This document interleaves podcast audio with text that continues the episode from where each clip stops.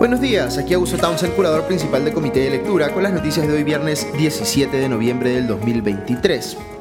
Hoy me voy a detener eh, en comentar una que considero que es una noticia muy positiva, pero que va a haber muchas personas, o ya está viendo muchas personas que piensan lo contrario, que es algo más bien que se debe rechazar. Me refiero al hecho de que el Pleno del Congreso aprobó ayer en primera votación un proyecto de reforma constitucional que plantea el retorno a la bicameralidad, es decir, a que se reinstaure un Senado como Cámara Alta del Congreso de eh, compuesto por 60 senadores, eh, que se suma, digamos, a lo que hoy tenemos como Congreso, que se convertiría en la Cámara de Diputados y que seguiría teniendo 130, de manera que pasaríamos, por decir, eh, decirlo de manera resumida, de un Congreso de 130 personas a uno de 190 personas. Y esto además viene acompañado de un cambio que busca reinstaurar la reelección parlamentaria. Ambas cosas, la bicameralidad y la reelección parlamentaria, son, a mi juicio, eh, pasos en el camino correcto. Y ahora les voy a explicar por qué. Este va a ser un podcast especial donde por la importancia de este tema me voy a enfocar eh, en explicar bien eh, este asunto de la bicameralidad y la reelección parlamentaria y por qué, como les digo, yo pienso que son dos pasos en el camino correcto. Solo para darles un poco de contexto, este proyecto de reforma constitucional fue originalmente impulsado por el congresista Hernando Guerra García. Tras su fallecimiento, quien tomó la posta y de hecho sustentó la iniciativa ayer en el Pleno fue la congresista Marta Moyano, también de la bancada de Fuerza Popular, y sucesora de Guerra García como presidenta de la Comisión de Constitución del Congreso. Moyano logró conseguir 93 votos a favor de esta reforma en primera votación, lo cual es bien eh, relevante por lo siguiente. Como sabemos, hay dos formas de modificar la Constitución y en ambas se requieren dos votaciones. En el primer camino se necesita una votación en el Congreso que supere los 66 votos y que luego haya un referéndum eh, para que la ciudadanía confirme mayoritariamente si está de acuerdo o no con lo que se está proponiendo. Eh, en el segundo camino, las dos votaciones que se requieren deben ocurrir en el Congreso, pero en legislaturas distintas y cada una con más de 87 votos. Acuérdense de esta diferencia porque va a ser importante para algo que les voy a explicar más adelante, pero consideremos aquí que Moyano pasó con cierta holgura los 87 eh, votos que se requerían en primera votación, en este segundo camino que les mencioné, llegando a 93, lo que hace pensar que no sería tan lejano que consiga pues más de 87 votos en la siguiente legislatura, de modo que la probabilidad de que pase esta reforma eh, no es menor. Como la gran mayoría del Congreso votó a favor, les voy a contar pues quién votaron más bien en contra. Ocho congresistas de Perú Libre votaron en contra, es decir, todos los que estaban presentes de esa bancada. La bancada de Cambio Democrático votó partida, pero mayoritariamente en contra, con siete de sus nueve votos presentes. Eh, eh, mientras que el bloque magisterial y Perú Bicentenario votaron también partidas casi por la mitad, con cuatro y dos votos en contra respectivamente, y hubo siete votos en contra de no agrupados. A eso se sumaron eh, dos abstenciones, pero hubo 8 de 13 bancadas, si contamos a la de no agrupados como si fuera una bancada, que votaron pues de forma unánime a favor de esta reforma. Ahora, ¿por qué hay eh, gente eh, con posiciones tan intensamente contrarias a que se apruebe la bicameralidad o que se apruebe la reelección parlamentaria? Esto tiene que ver con argumentos de fondo y también con argumentos de forma, con cómo se están buscando aprobar estas reformas. Em, voy a repasar algunos de estos argumentos de manera muy rápida y luego les voy a decir cuáles son los contraargumentos que yo identifico para eh, refutarlos. Por ejemplo, hay quienes piensan que si hoy tener una sola cámara en el Congreso eh, eh, lo que nos muestra día a día, digamos, es que funciona muy mal, que tenemos congresistas que no hacen bien su trabajo, entonces tener dos cámaras va a ser como si estuviéramos duplicando el problema o incrementando, digamos, el problema. Si uno cree pues que el Congreso está lleno de personas que están ahí por las razones equivocadas, vale decir, para aprovecharse de sus cargos o incluso para asegurarse impunidad si hubieran cometido delitos, pues ampliar el número de congresistas va a generar eh, más oportunidades para que este tipo de malos políticos hagan sus fechorías o vivan pues de nuestros impuestos en mayor medida. A esto se suma eh, un argumento relacionado al costo. Eh, del Parlamento. Tendríamos pues que destinar más dinero de los contribuyentes a pagarles sueldos, viajes y demás a un número mayor de parlamentarios que no necesariamente estarían haciendo un mejor trabajo. Otro argumento conectado con este es que los congresos bicamerales hacen más engorroso el proceso legislativo, pueden demorar mucho las cosas o ser muy eh, eh, obstructivos. Eh, de lo que quiere sacar adelante, por ejemplo, el Poder Ejecutivo en materia de nueva legislación en línea con sus políticas públicas. Este argumento se usó justamente cuando se propuso la unicameralidad en el debate previo a la aprobación de la Constitución de 1993. Luego hay argumentos más de tipo político. Uno eh, eh, que hubo hace, eh, digamos, está centrado en que hubo hace pocos años un referéndum en la época de Martín Vizcarra, ustedes recordarán, en el que se preguntó a la ciudadanía si quería bicameralidad y si quería prohibir la reelección parlamentaria, y la ciudadanía respondió mayoritariamente que no a la bicameralidad y sí a prohibir la reelección parlamentaria. Frente a esto eh, surgen dos tipos de posiciones. Unos dicen que el Congreso ni siquiera debiera discutir esto por existir un resultado reciente de un referéndum que ya aclaró lo que la ciudadanía quiere. Otros dicen que el Congreso sí puede discutir esta reforma, pero que si quiere aprobarla no debe tomar el camino de la aprobación por dos votaciones mayores a 87 votos en dos legislaturas distintas, que como les expliqué, es una de las vías para cambiar la Constitución, sino que debe necesariamente tomar la otra vía, que es la de eh, aprobar eh, eh, una vez o una primera vez en el Congreso por más de 66 votos y luego pasar a un referéndum ratificatorio. De esta manera sería como si el nuevo referéndum reemplazara al anterior. Luego hay otros argumentos que surgen más de apreciaciones sobre el presente político del país. Algunas personas piensan que, siendo este un Congreso tan impopular, no debería aprobar una reforma eh, tan trascendental como esta, o creen que las motivaciones detrás de quienes impulsan esta reforma no son las correctas, porque en realidad lo que están buscando al reinstaurar el Senado y restablecer la reelección parlamentaria es generarse ellos más oportunidades para quedarse en el poder eh, y en la opinión de quienes eh, utilizan este argumento, los actuales congresistas no merecen esas oportunidades y si algo se merecen es ser pues castigados por lo que están haciendo para eh, minar el principio de separación de poderes. Es decir, están viendo esta reforma además como una manifestación adicional de esta suerte de hoja de ruta que estaría siguiendo el Congreso para convertirse en una, entre comillas, dictadura parlamentaria. Otros tienen un cuestionamiento más relacionado a preferencias político-partidarias y consideran que hay que rechazar esta reforma porque quien la está liderando es el Fujimorismo. Aquí pueden estar quienes tienen posiciones esencialmente antifujimoristas como parte de su identidad política. Ok, menciono todos estos argumentos para hacerles ver que hay distintas formas de defender una posición en contra del retorno a la bicameralidad y el restablecimiento de la reelección parlamentaria. Se podría escoger cualquiera de estos argumentos o una combinación de ellos para sustentar tal postura. Yo creo, y aquí es donde empiezo a darles mi opinión personal, que todos estos argumentos pueden ser rebatidos uno a uno, o que no son necesariamente argumentos que lleven a la conclusión de que no se debe aprobar esta reforma, sino solo a, digamos, presionar para que se apruebe de otra manera. Voy eh, uno por uno. El argumento de que dos cámaras es como duplicar el problema considerando el tipo de congresistas que tenemos es un argumento convincente. Eh, porque efectivamente tenemos una eh, oferta política muy mala.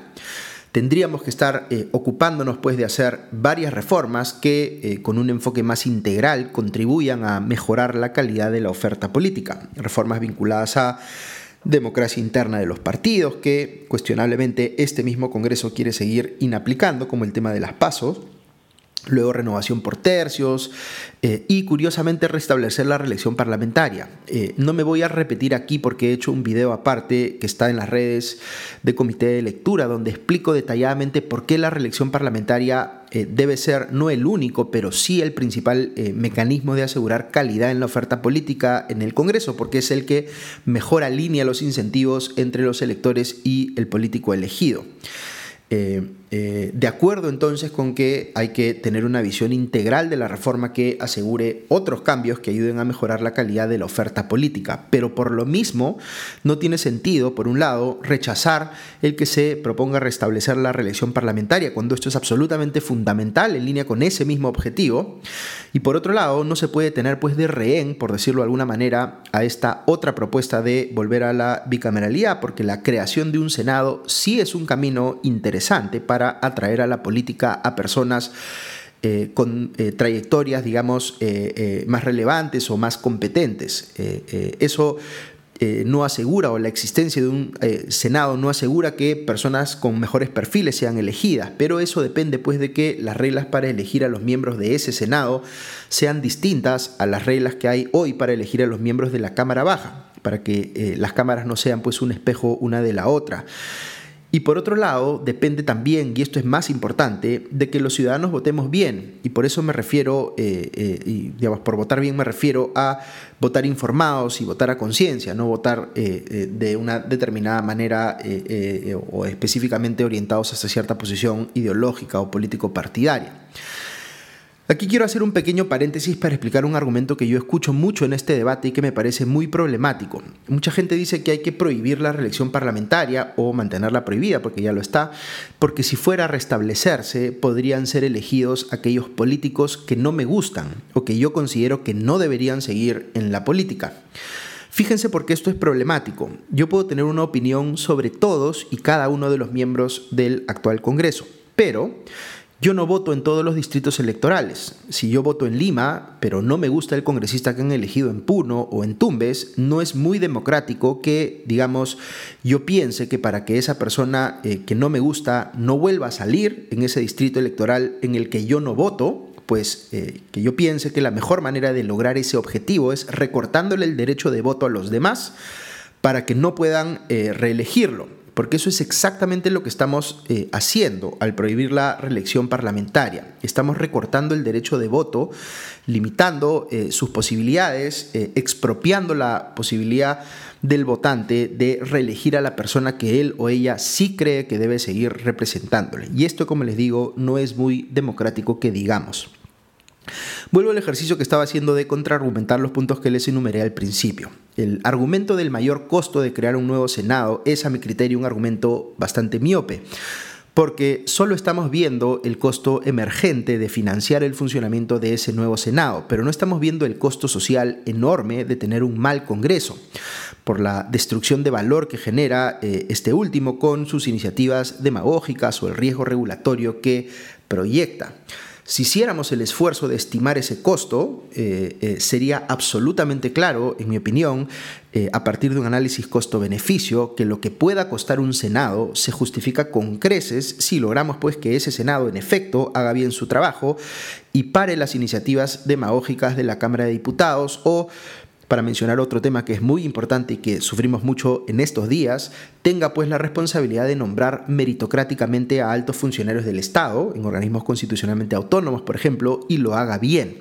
Todo esto depende nuevamente de que eh, las reglas para elegir al Senado sean las correctas y que los ciudadanos elijamos bien a quienes ponemos ahí.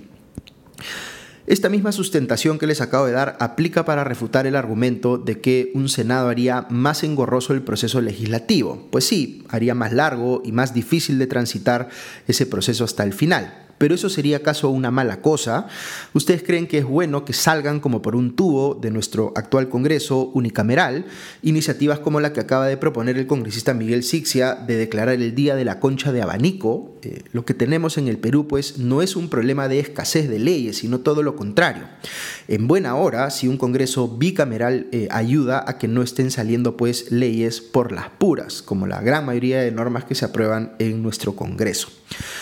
Paso a los argumentos más de tipo político. Al que le doy más mérito es al que dice que si hubo hace pocos años un referéndum que le dijo no a la bicameralidad y sí a prohibir la reelección parlamentaria, lo ideal sería que este proceso de reforma incluya un referéndum, es decir, que vaya por el camino del eh, que el Congreso vaya por el camino del referéndum ratificatorio y no por el camino de dos votaciones con más de 87 votos en legislaturas distintas. Esto, de, eh, digamos, eh, yo diría, eh, o estoy de acuerdo con que ese es el escenario ideal.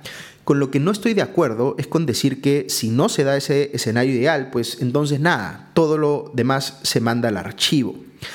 Este es un tema demasiado importante como para despreciarlo. De hecho, cuando Martín Vizcarra propuso sus cuatro preguntas de referéndum, recordarán que él hizo campaña pidiendo que se vote en la pregunta de bicameralidad por el, eh, eh, digamos, por el no, porque él dijo que el Congreso había modificado su propuesta eh, original. Mucha gente siguió pues sin titubear el sí, sí, sí, no. Recordarán que Vizcarra le había pedido a la gente que vote. Yo esa vez voté sí a la bicameralidad y no a prohibir a la reelección parlamentaria, es decir, las mismas posiciones que estoy defendiendo hoy.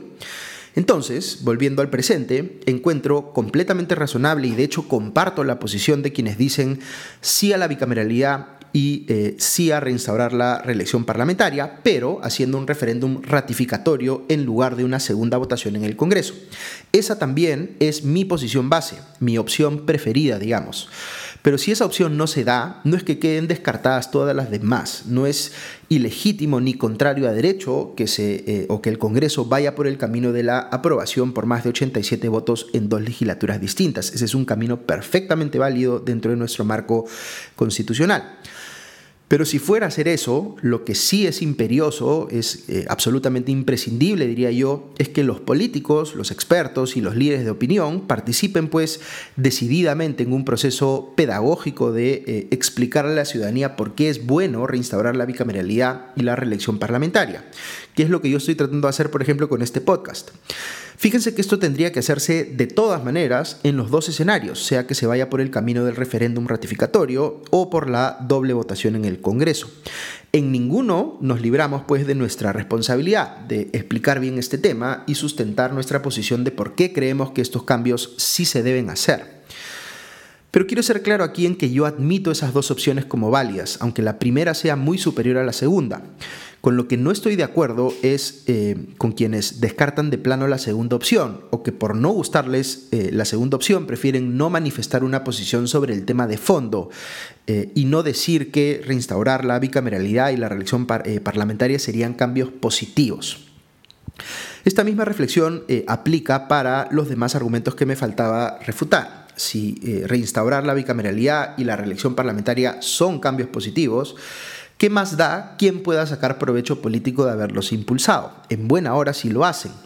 Entonces, oponerse a estos cambios porque no me gusta quien los está impulsando resulta pues en cierta medida mezquino. Y he dejado para el final eh, dos argumentos que me quedaban. El que dice que esto es parte de la agenda de la, entre comillas, dictadura parlamentaria para seguir capturando el poder. Y el que dice que si se aprueba el retorno a la bicameralidad y la reelección parlamentaria, estaríamos, entre comillas, premiando a los actuales congresistas que están buscando este cambio interesadamente para beneficiarse ellos mismos con la posibilidad de quedarse en el poder, ya sea con una reelección o pasando al Senado. Quienes me han venido escuchando en los últimos meses sabrán que he sido muy crítico con muchas medidas que ha tomado el actual Congreso y que suponen, a mi juicio, atentados evidentes contra el principio de separación de poderes. Así que eh, es clara mi posición, eh, pensaría yo, espero, en el sentido de que el actual Congreso o la coalición de bancadas que tiene dominio sobre él está embarcada en un proceso que no me siento corto de calificar como antidemocrático y que busca eliminar los distintos controles que existen sobre el poder del Congreso por efecto de nuestro sistema de pesos y contrapesos. Pero eh, reinstaurar la bicameralidad, por ejemplo, no es una medida que tenga sentido dentro de esa lógica. Si algo hace reinstaurar la bicameralidad, más bien es desconcentrar estructuralmente el poder en el legislativo, es decir, va en contra de un objetivo de concentrar el poder en ese poder del Estado. Eso es indicativo, desde mi óptica, de que los objetivos políticos de algunos congresistas son más mundanos de lo que parecen. Eh, más que buscar pues, ser parte de una, entre comillas, dictadura parlamentaria, en realidad lo que quieren es generarse pues, oportunidades de trabajo en el Congreso para seguir estando ahí con sueldos que nunca antes habían tenido. Y si pasamos al tema de la reelección, vuelvo pues a un argumento que les presenté eh, minutos antes cuando les hice un pequeño paréntesis. Fíjense en esto que es bien importante. No es lo mismo la posibilidad de ser reelegido que la certeza de ser reelegido. Eh, muchas personas están discutiendo o están asumiendo, eh, por lo que uno puede ver en cómo discuten, que si volvemos a aprobar la reelección parlamentaria sería como si ya se estuviese asegurando indefectiblemente que los congresistas que no nos gustan van a volver a salir elegidos. Ya les decía que esto puede eh, no gustarnos, pero no nos corresponde a nosotros recortarles el derecho de voto a otros porque no nos gusta cómo ellos votan. Y además, la evidencia, y esto es bien importante, muestra que la tasa de reelección en el Congreso peruano, cuando sí estaba permitida la reelección, era pues muy baja. Pero en cualquier caso, la eventualidad de que salgan elegidas en el Congreso personas con las que uno no, eh, no comulga es algo perfectamente normal en una democracia. Si no me gusta ese resultado, debo pues hacer política o confrontar en el debate público aquellas ideas que representan esos políticos que no me gustan. Pero lo que no puedo hacer es pretender solucionar eso que yo encuentro como un problema buscando pues recortar el derecho de los demás a elegir o reelegir a quienes ellos quieran. Ojo que yo sí creo que debe haber impedimentos objetivos a postular para, por ejemplo, excluir a personas que hubiesen cometido delitos y también creo que existen argumentos válidos en contra de la posibilidad de que la reelección sea indefinida, particularmente en puestos que otorgan individualmente mucho poder como la presidencia de la República, pero sí debo decir que me sorprende eh, el paternalismo que veo detrás de muchas posiciones que eh, eh, se defienden en este debate. Eh, el paternalismo de decir que puedo recortar el derecho del votante de reelegir al político que le parece bueno o que siente que sí lo representa, solo porque yo creo que eh, eh, va a ejercer esa persona mal ese derecho. Fíjense que esta es una posición muy peligrosa porque ese mismo argumento que se usa para recortar el derecho a reelegir se puede utilizar también para recortar el derecho a elegir en primer término. Eh, este argumento paternalista, que fue, desde lo que yo puedo recordar, digamos, el que más se utilizó para sustentar la propuesta de Vizcarra de prohibir la reelección parlamentaria, debe ser rechazado, eh, a mi juicio, por ser esencialmente antidemocrático. El argumento de que hay que ponerle límites a la reelección indefinida para evitar la concentración de poder en el tiempo sí es un argumento válido en mi opinión, pero lo único que justifica a mi criterio, es ponerle un límite temporal a la posibilidad de reelección, no eh, desaparecerla por completo de nuestro sistema, que es lo que hemos hecho eh, aquí de manera más eh, hepática que racional, porque fíjense cómo hemos tratado de eliminar la reelección en el Congreso, en la presidencia, con los alcaldes y gobernadores regionales, etcétera, como si la reelección no tuviese sentido en el sistema político, cuando, como les explicaba en ese otro video que hice días atrás, la reelección es una pieza fundamental del sistema democrático. Eh, eh, a quienes están interesados en entender por qué, también podría recomendarles eh, muchos textos de la Escuela de Elección Pública, lo que se conoce como Public Choice en inglés, que digamos, hace un muy buen trabajo en explicar por qué digamos, la reelección es lo que le da sentido mismo a la política en cierta medida. Así que ahí tienen los argumentos y contraargumentos que yo creo que hay que considerar en el debate en torno al retorno de la bicameralidad y la reelección parlamentaria. Y mi posición personal, espero hayan podido notar, es eh, intensamente a favor de ambas cosas. Pero como esto se va a venir discutiendo mucho en los siguientes días, semanas, meses, hasta que venga pues la oportunidad de la siguiente votación confirmatoria, sea un referéndum en el escenario ideal o una segunda votación en el Congreso, creo que tenemos que discutir estos temas, porque no es no es un tema menor. El que Perú pueda retomar la bicameralidad y pueda retomar la reelección parlamentaria serían, como les digo, dos cambios muy importantes en la línea de ir mejorando nuestro sistema político. Así que ojalá podamos seguir discutiendo sobre esto y de momento nada, que estén muy bien y ya nos escuchamos pronto. Adiós.